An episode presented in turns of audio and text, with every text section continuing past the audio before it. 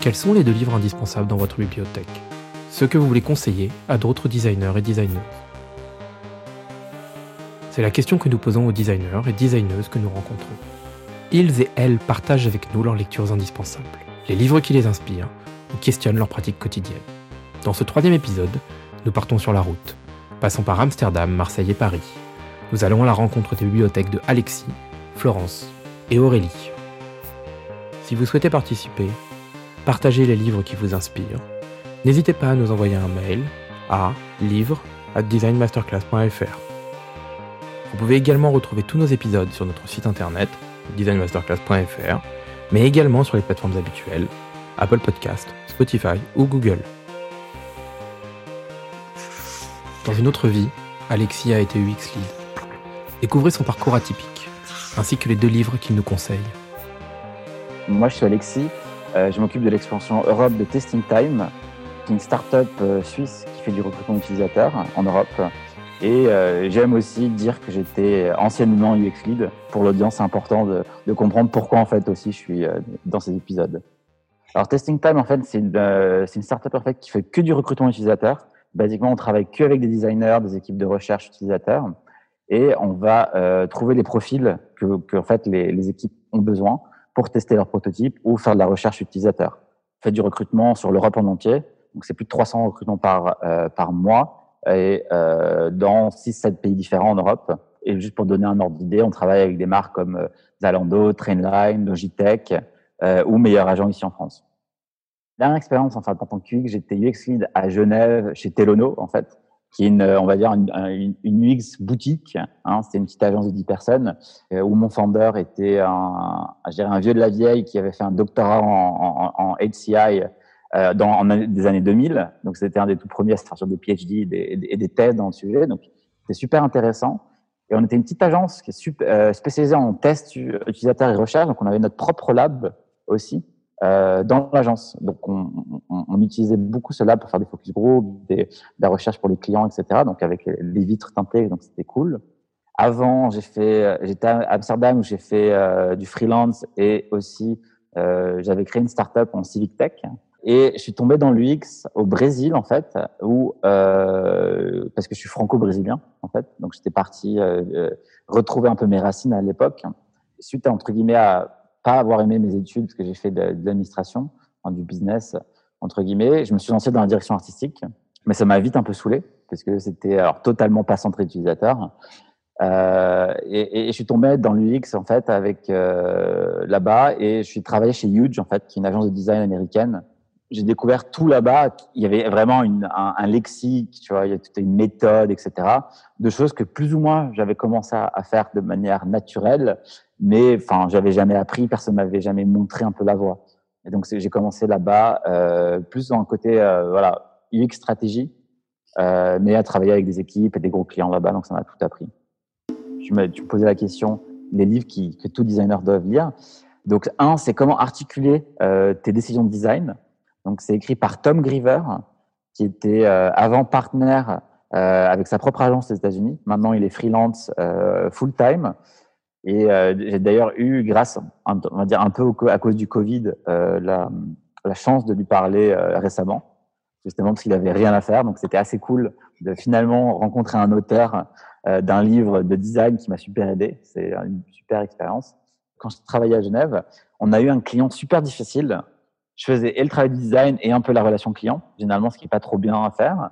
Donc j'ai vraiment pris entre deux feux et ça s'est pas super bien passé. Euh, donc ça m'a laissé vraiment frustré crois qu'à partir de là, j'ai commencé à regarder, écoute, voilà, à lire un peu tout ce qu'il y avait comme, euh, voilà, comment gérer bien, bien ses clients, etc. C'est là que je suis tombé sur Mike Montero qui écrit beaucoup sur ça. Et je pense par chance, je suis tombé sur Amazon euh, sur ce bouquin.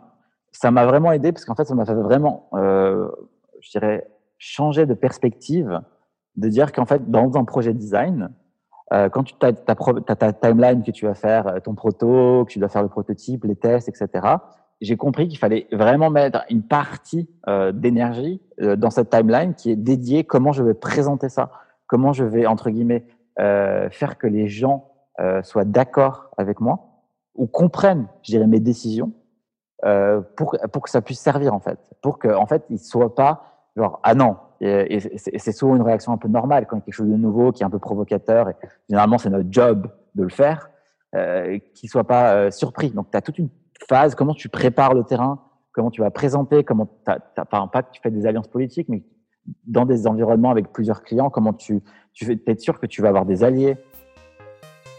Ton design, il doit en fait résoudre un problème, doit être simple à utiliser pour l'utilisateur et la, troisième partie qu'on ne fait, qu'on pense jamais être supporté par tout le monde en fait. Euh, parce qu'en fait, tout ce qu'on fait, il y aura toujours une autre manière de le faire. Euh, et ça, c'est la base du design. Il y a toujours des, plusieurs solutions. Et donc, en tant que designer, notre responsabilité, c'est d'être, je dirais, consciemment, euh, je dirais, euh, à jour de pourquoi en fait ta décision de design, elle va être meilleure que n'importe quelle autre alternative. Et, et, et je pense que ça, c'est super puissant parce que euh, généralement, en fait, en tant que designer, tu vas venir avec plein de, de, de solutions, mais tu vas pas expliquer, voilà, moi j'ai trouvé cette solution parce que si on avait essayé ça, comme ça, comme ça, comme ça, voilà les, les erreurs qu'il y a dans le design ou voilà les, les risques qui arrivent inhérents. Donc ma solution présente le moins de risques. Et juste en fait changer la, différence. Voilà, moi je pense ça que moi je pense ça car c'est meilleur que ça, ça, ça. Ça change déjà tout un monde en fait euh, avec le stakeholder. Je vais vous parler du deuxième livre de Mike Montero. Donc, c'est Rune by Design. Donc, je sais pas s'il est en français, hein, mais c'est basiquement détruit par, euh, par le design. C'est un livre, en fait, sur la responsabilité du designer. Et aussi, ah, c'est un livre beaucoup sur l'éthique, euh, l'éthique designer, mais aussi sur la communauté du design, entre guillemets. Comment, euh, en tant que professionnel, on doit être meilleur et euh, on va être livré à euh, faire évoluer le, le, l'industrie en fait de user experience ou du design. Quoi. Il y a énormément de contenu à, à, à retenir parce qu'il est super riche. Les choses les plus importantes que j'ai retenues, c'est que un, en tant que designer, notre travail a toujours des conséquences et donc on a une responsabilité vis-à-vis de ça. Euh, on, doit être entre guillemets euh, les gardiens entre vraiment ce qui est euh, ce qui va être shippé par une équipe produit envers nos utilisateurs. On a une responsabilité envers eux, comme on va dire un médecin a une, a une responsabilité envers ses patients. Et c'est ça, c'est quelque chose qui a été très fort, qui a très fort, qui a résonné très fort envers moi, et, qui résonne car en fait, euh, je dirais en tant que designer, souvent, euh, j'ai l'impression qu'on n'ose pas trop se projeter ou euh, ou défendre au point, tu vois, alors avec parce qu'on on, on a cette, euh, euh cette, responsabilité ambiante et on l'assume pas encore trop. Euh, et, et, on devrait on devrait être beaucoup plus euh, comment dirais-je euh, beaucoup plus vocal vis-à-vis de ça et, et, et, faire comprendre aux gens la valeur du, de notre travail, pourquoi on doit être chieur à ce point-là parce qu'il y a vraiment cette, euh, euh, cet impact derrière. quoi. J'ai sélectionné euh, deux passages. Donc, le premier qui va parler des responsabilités du designer. Donc, il y a toujours deux mots que le designer doit prononcer à être confiant. C'est non et pourquoi. Parce qu'en fait, c'est la base de ce que nous faisons et c'est la base d'un modèle éthique. Si on ne peut pas demander pourquoi, nous perdons notre habilité de juger si notre travail est éthique ou non. Si nous ne pouvons pas dire non, nous perdons notre habilité d'exister et de nous battre. Donc, nous perdons notre habilité de pouvoir aider à créer le produit dont nous sommes responsables. Ça, c'était le premier passage. Et euh, voici le deuxième passage, en fait, que Mike Montero euh, envoyait en fait à ses clients une petite note quand il était, quand il était, euh, je dirais, euh, choisi comme comme agent de design. Il a envoyé ça. tu peux m'embaucher et tu peux avoir ton nom sur le chèque qui me paye, mais je ne travaille pas pour toi. Nous venons pour résoudre un problème car nous sommes convaincus qu'il doit être résolu et qu'il en vaut la peine. Nous travaillons pour les personnes affectées par ce problème. Notre travail est donc de prendre soin d'eux car ils ne sont pas dans la salle de réunion et sous aucune circonstance nous ne designerons quelque chose qui mette ces personnes en danger. Lorsque tu m'embauches comme designer, je ne travaille pas pour toi. Je mets mon expérience à ton service, mais tu n'as pas le droit de euh, me dire comment je dois utiliser mon expérience. C'était le deuxième passage. Et, d'un côté, ce bouquin de Mike Montero, euh, il le dit lui-même au début, c'est entre guillemets une, un espèce de pardon envers euh, les, choses qu'il a fait quand il était junior, tu vois, ou au début de sa carrière, où voilà, il, a dû, il a fait des choses sans vraiment le savoir, où il, il savait que c'était pas bien, mais bon, c'était euh, voilà, l'époque était ce qu'elle était entre guillemets à, à ce moment-là. Est-ce que tu peux me parler de ta bibliothèque, des objets qui y trônent, et quel est ton rapport à cet endroit? Comme, comme vous l'avez peut-être un peu compris, moi en fait j'ai pas mal voyagé. Euh, donc en fait d'avoir des bouquins quand on voyage et change de maison assez souvent, bah, c'est pas super euh, pratique. Donc euh, maintenant, on va dire que la majorité de mes bouquins sont dans un grenier chez ma grand-mère, malheureusement. Donc ma bibliothèque aujourd'hui, c'est plutôt mon Kindle qui me sert absolument partout. Donc c'est l'avantage numéro un, si vous pouvez avoir un, livre numérique, c'est ça. Je peux, parler des objets que j'avais quand j'avais une bibliothèque avant au Brésil c'est euh, moi moi comme j'ai beaucoup bougé j'ai souvent en fait beaucoup de, de, petits objets que je garde à droite à gauche je sais pas je collectionne un peu des, des mini totems euh, que je laissais aux côtés de mes livres euh, et, j'ai remarqué un truc assez marrant c'est que maintenant que tout est un peu rangé quelque part euh, bah, j'ai tendance à oublier un peu mon passé ce que j'ai fait mais je sais que si je regarde un peu ces, petits objets ces totems que j'ai collectés à droite à gauche bah, je vais tout de suite me replonger dans euh, le moment où j'étais à, de ma vie, etc. Et le deuxième point que j'aimerais peut-être partager sur la bibliothèque, pourquoi l'avantage, entre guillemets, d'en de, d'en avoir une, c'est euh, maintenant que j'ai le Kindle, bah, il y a un truc qui manque absolument, c'est que quand tu as une bibliothèque, bah, tu peux voir en fait tous les bouquins que tu as consommés, entre guillemets, et tu peux voir un peu le cheminement que tu as fait au fil des années.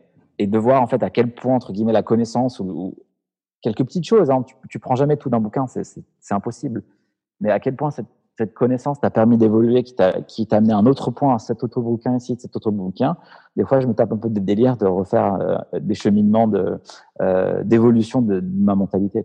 C'est ça qui est, assez, qui est assez marrant. Un petit tour de la ville pour conclure. Est-ce qu'il y a un lieu que tu aimes particulièrement à Amsterdam?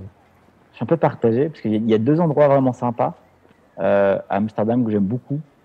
Devant la, gare centrale, tu as le musée de la cinématographie, le musée du film, en fait, qui est super moderne, avec des très belles lignes sur le, le fleuve. Donc, franchement, tu peux pas le perdre. Et quand il fait beau, en fait, tu as ce bâtiment immaculé blanc qui brille euh, avec ses lignes qui cassent vraiment euh, dans l'architecture. Donc, c'est vraiment, euh, je trouve, c'est comme ça très, très, très, fort, très pur. Et tu as le Louvre euh, hollandais, hein, le, le Rijksmuseum, euh, que j'aime beaucoup parce que, en fait, as. Et c'est vraiment un peu la. ça qui est un peu marrant aussi, c'est que à quel point, je dirais, le, le bâtiment fait partie de la ville, c'est que tu as vraiment en fait un espèce de tunnel au milieu avec où les vélos passent dans l'entrée du, Reich ce qui symbolise, en fait, moi j'aime beaucoup ce bâtiment parce qu'il a taille entre guillemets humaine. Donc c'est pas comme un Louvre qui est gigantesque euh, avec euh, des, trucs à l'ancienne, qui est vraiment en royauté où il y a une espèce de sobriété. Et il fait partie de la ville, tu vois, comme un bâtiment. En fait, les gens passent au travers, euh, tu as les canaux juste à côté, tu as un parc de l'autre côté où les gens s'assoient, euh, etc. Et en fait, quand je pense au Reich, je pense pas vraiment à l'architecture du Reich, etc., qui est déjà spéciale et je pense qui est très typique de la Hollande, mais je pense plus en termes d'urbanisme, d'interaction. Et, pour moi, ça montre vraiment la différence peut-être entre la mentalité française et la mentalité hollandaise, où justement, Hollande, enfin, pour moi, Amsterdam, euh, une des raisons c'est pourquoi j'adore cette ville, c'est comment en fait la ville est construite, où, où vraiment les choses sont assez pratiques, euh, c'est pragmatique, ils ont pris une décision, euh, on va dire, beaucoup plus centrée utilisateur, pour moi, plutôt que, de, que, des, euh, que, des, que des grands musées en fait où c'est assez vide, c'est des espaces un peu morts, et tu vois, tu fais juste la queue. Euh, donc, je dirais ces deux endroits voilà, absolument à, à visiter et à, et à voir.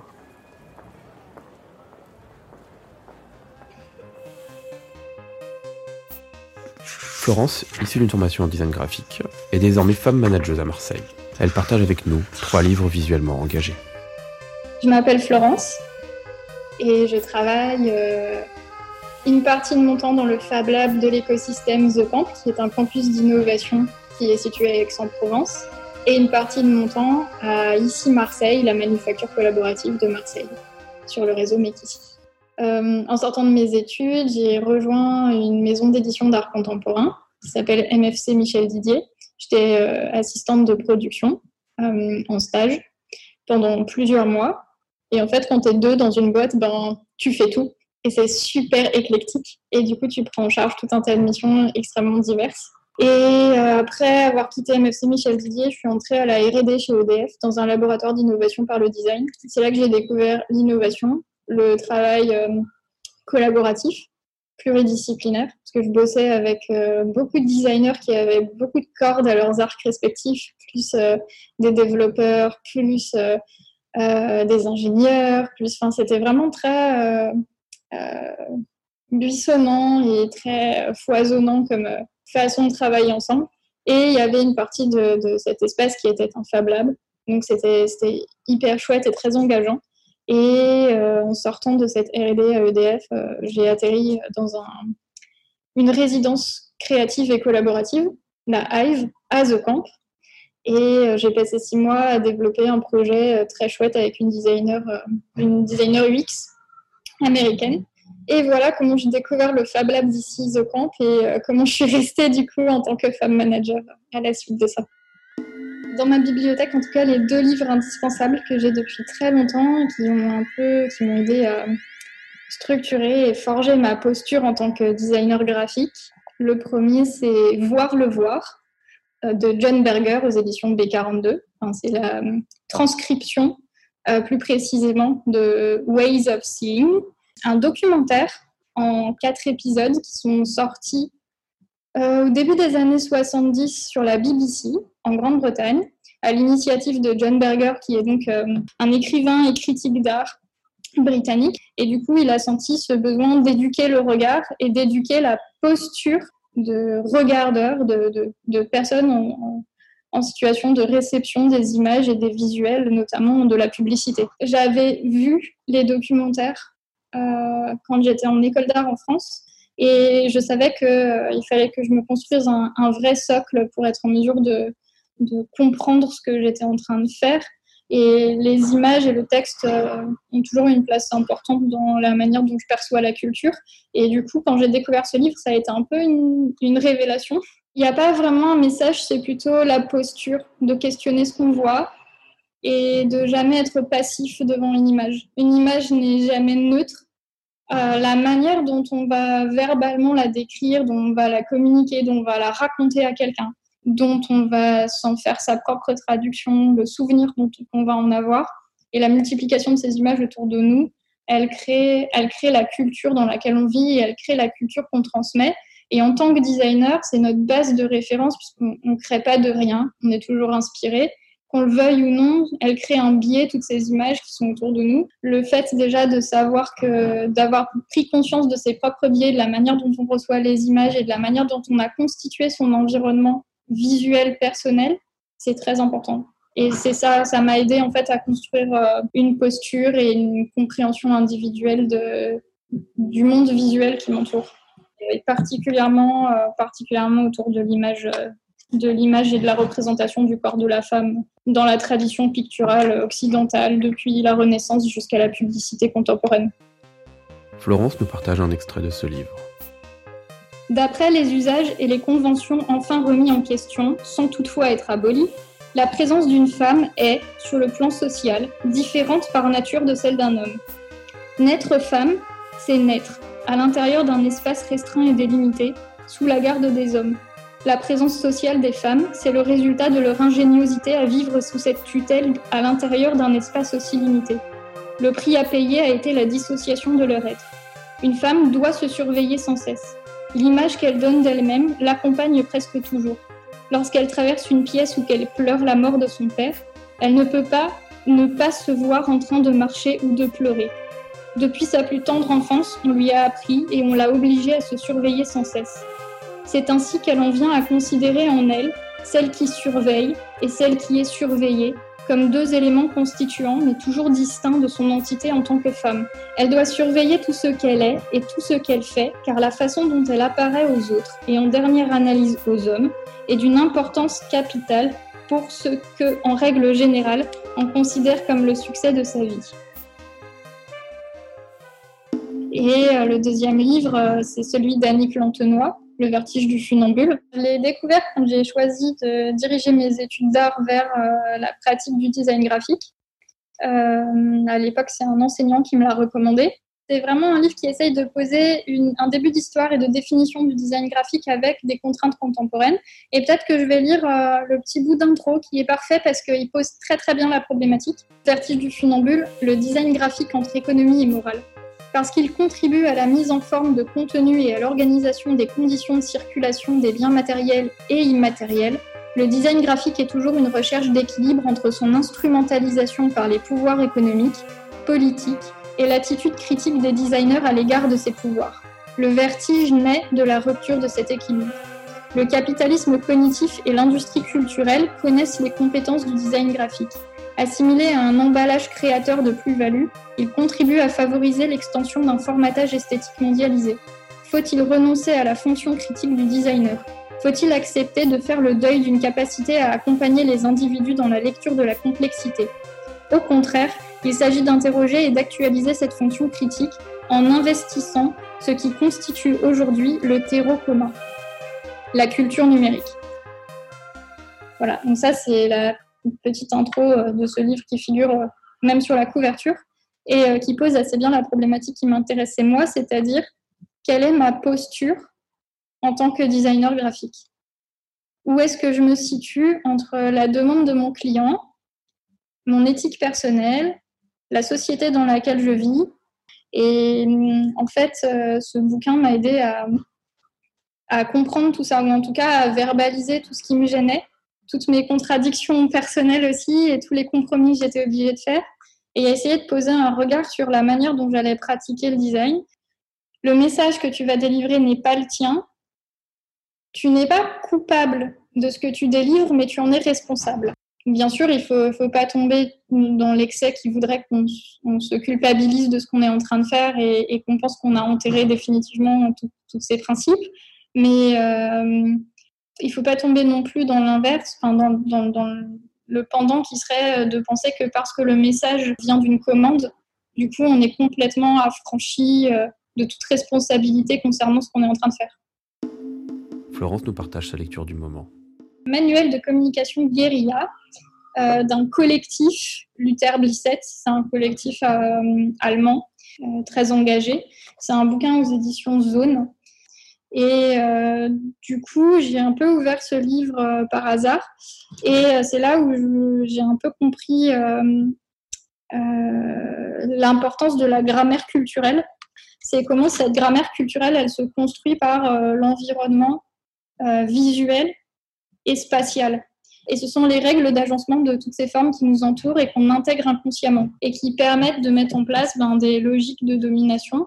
La salle de classe, par exemple, elle est faite de manière à ce qu'on intègre euh, une certaine notion de la hiérarchie et du pouvoir et de la manière dont l'enseignement doit se pratiquer. L'enseignant a tous les pouvoirs, il a le pouvoir physique de se libérer de sa place, de sa chaise, de bouger, d'interagir avec les objets. L'élève est assis, il ne peut pas bouger.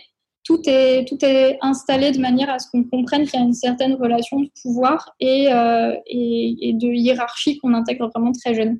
Moi, je recommande ce livre parce que justement, il m'a permis d'identifier toutes ces structures, ces structures visuelles et spatiales euh, du pouvoir et de, ces systèmes en fait euh, inconscients qu'on a intégrés et qu'il est vraiment important de dévoiler quand, on veut soi-même créer des visuels et, et, et, des contenus, de manière à questionner les modèles plutôt que les reproduire sans en avoir conscience. Est-ce que tu peux me parler de ta bibliothèque, des objets qui y trônent et quel est ton rapport à cet endroit? Alors, ma bibliothèque est dans mon salon.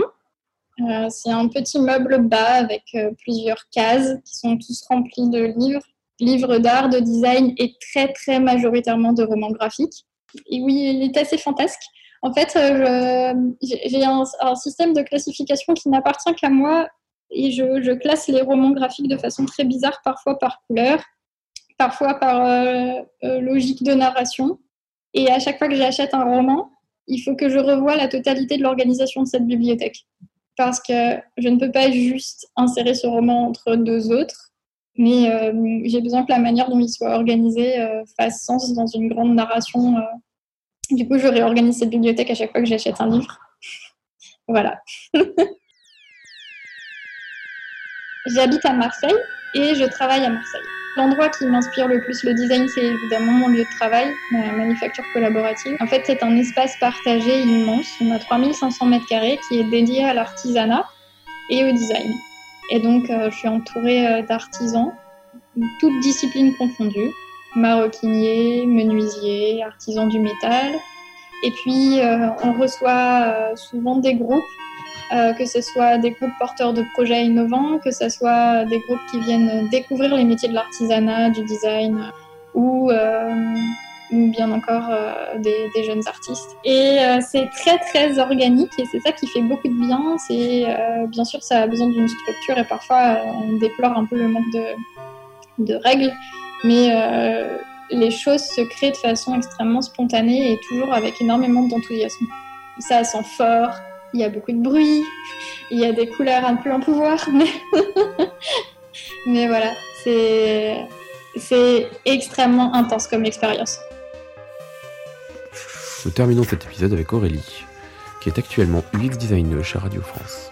Alors bonjour, je m'appelle Aurélie Roland, je suis designer euh, à Next et je travaille pour Radio France euh, en ce moment sur euh, les apps, l'app numérique en tant que UX designer. Alors j'ai choisi un premier livre que j'ai lu quand j'étais étudiante. Il euh, faut imaginer que moi j'ai fait les arts déco en design objet, donc euh, tout dans le secteur du numérique. Et donc, euh, mais je, glissais quand même gentiment vers le design d'expérience. Du moins, je faisais, je faisais de l'IoT. Et j'avais besoin de trouver du sens. Donc voilà, c'était un des premiers livres que j'ai lu. C'est un livre de Cyril Afsa. C'est le design de service. Pourquoi les serviteurs sont-ils devenus des fast-food et des applications numériques? Alors c'est un livre euh, qui a une partie très théorique euh, qui retrace finalement euh, qu'est-ce que le design de service de l'antiquité jusqu'à nos jours, jusqu'à aujourd'hui où on a une économie occidentale qui repose sur ces services-là. Afsa, c'est un designer. Donc assez vite, hein, il, vient danser avec la place du designer dans tout ça et comment le designer s'est adapté au service, quels ont été les nouveaux enjeux qu'il a rencontrés euh, et, voilà, toute sa conclusion, finalement, c'est une grande ouverture sur euh, quels sont les nouveaux, euh, bah, les nouveaux challenges finalement que le designer va rencontrer avec le numérique, mais surtout avec la profusion de données, la profusion de services. voilà, comment le designer, où le designer se place, qu'est-ce qu'il fait. Et puis son livre, il est entrecoupé par une espèce d'interlude où il prend des services un peu, pas random, mais un peu j'imagine, stylé à l'époque. Par exemple, il prend de chatroulette, euh, il parle des services que je connais plus aujourd'hui, euh, je pense qu'il parle d'Amazon, il doit parler de, de PayPal, euh, voilà. Et c'est assez intéressant. Quand j'étais étudiante, c'était vraiment la partie qui m'avait plus plu. Et, en fait, ce, livre-là, je l'ai relu cette année. après, il y a un autre livre qui est sorti qui est assez intéressant, qui est Le design des choses à l'heure du numérique de Jean-Louis Fréchin. Euh, qui est sorti cette année. Et en fait, ça m'a beaucoup fait penser à, design de service. Et donc, je l'ai relu. Et en fait, finalement, c'est euh, toute cette partie théorique qui aujourd'hui euh, a fait beaucoup plus sens, beaucoup plus sens chez moi. C'est des livres, c'est par exemple ces deux livres que je trouve hyper intéressants. Et puis, il y en a plein d'autres, hein, mais qui apportent un peu de la matière à penser pour, euh, pour les designers, je trouve que c'est hyper, hyper important euh, d'avoir un esprit critique, d'avoir un œil critique, de l'aiguiser et de comprendre un peu dans quelle société on évolue, qu'est-ce qu'on veut faire. C'est peut-être complètement naïf. Hein. C'est peut-être complètement naïf. Peut-être que dans cinq ans, je te dirais, ouais, bon, je me taperais sur l'épaule en me disant, oui, bon, euh, je, m'enflammais. peut-être, mais je crois que le rôle, le designer a toujours eu un rôle dans notre société. C'est bien d'être qui casse quand tu es un designer. Enfin, je ne sais pas si c'est bien, mais en tout cas, pour moi, c'est important. Mais par contre, il faut euh, maîtriser les bases. C'est hyper important de savoir de quoi on parle, d'où on vient et d'avoir un minimum de méthodologie pour pouvoir la transcender. Parce que finalement, si on fait le truc un peu au doigt mouillé, bah, très vite, en fait, on tombe dans quelque chose de plus, euh, bah, de, plus superficiel et, de, moins, euh, de moins intéressant. Et c'est pour ça que moi, mes lectures, c'est très du, de l'élastique, en fait. Des choses qui me passionnent. Moi, j'ai une tendance naturelle à aller vers des essais ou des choses comme ça. Mais par contre, il y a un moment où je fais OK, stand-by. Genre, revient et comprend un peu de quoi on parle. Quoi. Donc mon deuxième livre, euh, c'est euh, Writing, la microcopie, le guide de la microcopie. Alors contrairement au design de service, le design de service qui est un livre euh, qui est plutôt pour développer son sens critique, là on a un livre qui est très pratico-pratique finalement. la microcopie, c'est la façon dont on s'adresse à nos utilisateurs, les bons mots, le feedback, comment on le guide.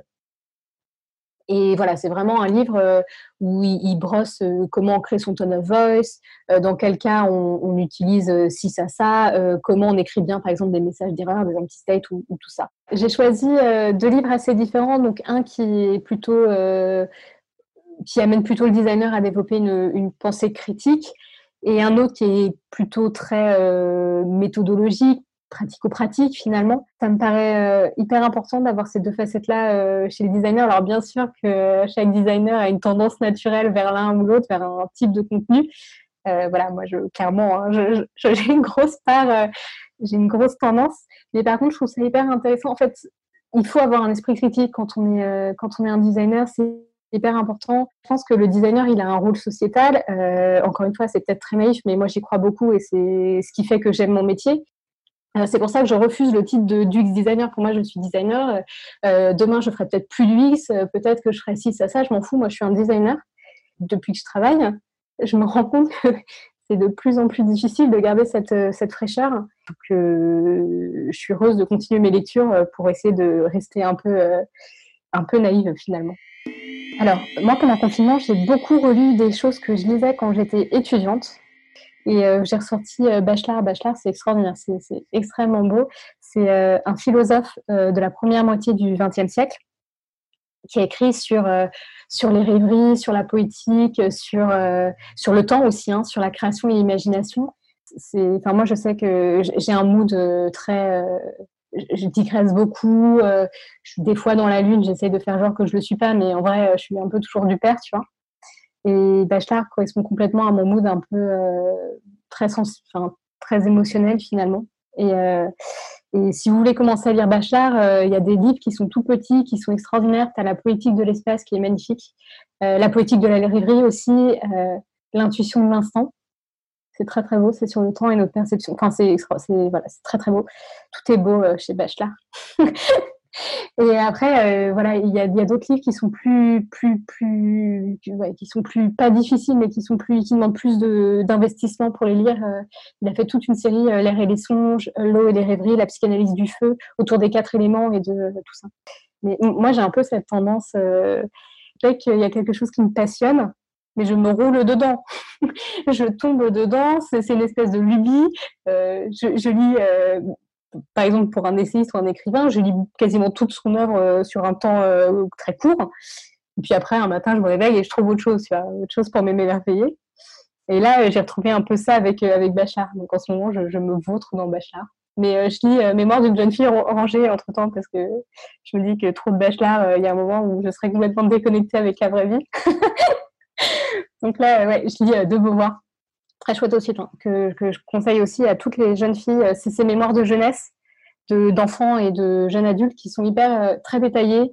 il y a, enfin, très très détaillées et, je trouve qu'elle a des punchlines qui sont assez extraordinaires.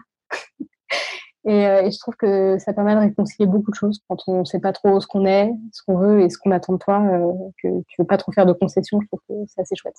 Peux-tu me parler de ta bibliothèque? Quels objets on y trouve? Et quel est ton rapport à cet endroit? Alors, moi, j'aime beaucoup les livres, j'ai beaucoup de livres, donc euh, il faut imaginer que dans mon appartement, il y a des livres partout. j'ai plusieurs bibliothèques qui ont une fonction chacune. Hein. J'en ai une euh, dans le salon euh, où il y a quasiment que des livres de design ou d'art très visuel. j'ai une partie de ma bibliothèque qui est réservée plus ou moins aux essais, une partie qui est réservée aux trucs autour du design, une partie qui est autour de la littérature. J'ai une bibliothèque cachée. j'ai une bibliothèque cachée des livres que j'ai pu aimer mais que j'ai pas envie d'exposer, qui doit faire trois fois la taille de ma bibliothèque, euh, qui, va quand même jusqu'au mur, qui doit faire genre, enfin, qui est très grande quand même cette bibliothèque. Bref, j'ai cette euh, voilà. Et j'ai une, j'ai aussi une, tout un, enfin, j'en ai sous le lit, j'en ai dans la cuisine, j'en ai sous le lit, enfin, sous le fauteuil, bref, j'en ai partout. Et en fait, j'ai fait des travaux dans mon appartement il y a deux ans où j'ai changé complètement euh, toute la disposition de mon appartement. Et je pense que littéralement, pendant deux mois, j'ai eu tous les livres qui étaient par terre, empilés comme ça. C'était impossible d'avancer. Enfin, c'était vraiment très, euh, bah, très chelou, quoi. Mais je ne voulais pas acheter une bibliothèque euh, sans savoir comment je voulais trier et ranger mes livres. Donc, j'ai mis plus de deux mois, en vrai, je pense, à savoir comment je voulais organiser ma bibliothèque. Et quand j'ai décidé euh, j'ai fait un peu du Ikea hack où euh, j'ai acheté des planches de bois et j'ai un peu comme je voulais. Sauf que c'est horrible parce que je suis designer objet à la base. Hein. Sauf que en vrai, euh, je savais très bien en le construisant que je faisais pas, j'avais pas mis des écarts partout, par exemple, mais j'avais pas envie. Et voilà. Et donc des fois, ça m'arrive que ma bibliothèque, une partie, en fait, c'est des, tablettes, des tablettes tombent. Genre, je prends un livre et puis t'as tout qui tombe et je suis ah, il faudrait que je le fasse mieux.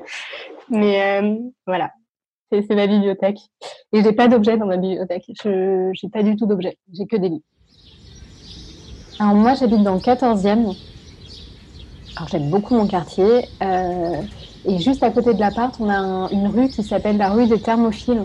C'est une rue qui est pavée, où il n'y a pas de voiture et où il y a euh, beaucoup de plantes, de fleurs grimpantes. Et c'est magnifique, c'est vraiment très très beau. Et pendant le confinement, des fois, j'avais besoin de m'extraire euh, de l'appartement. J'y allais souvent entre chien et. J'aime beaucoup ce moment de la journée. Et j'y allais et ça sentait tellement bon le jasmin, la rose. C'était assez extraordinaire. Et c'est bizarre, mais euh, j'ai un peu redécouvert mon pied-car euh, à ce moment-là. Et, et, donc voilà, j'aime beaucoup le 14e pour le coup, je, le conseille. voilà, il y a plein de choses, il y a plein de, il y a des petits trucs d'artistes, euh, il y a beaucoup de, voilà, c'est une vie qui est assez, euh, qui est assez chouette dans le 14e, j'imagine. C'est, euh, comment il s'appelle Debord. Debord qui pratiquait la dérive dans les rues de Paris. Moi, j'aime bien faire ça aussi quand t'es bourré et que tu rentres à pied. moi, je suis plutôt rive gauche, tu vois.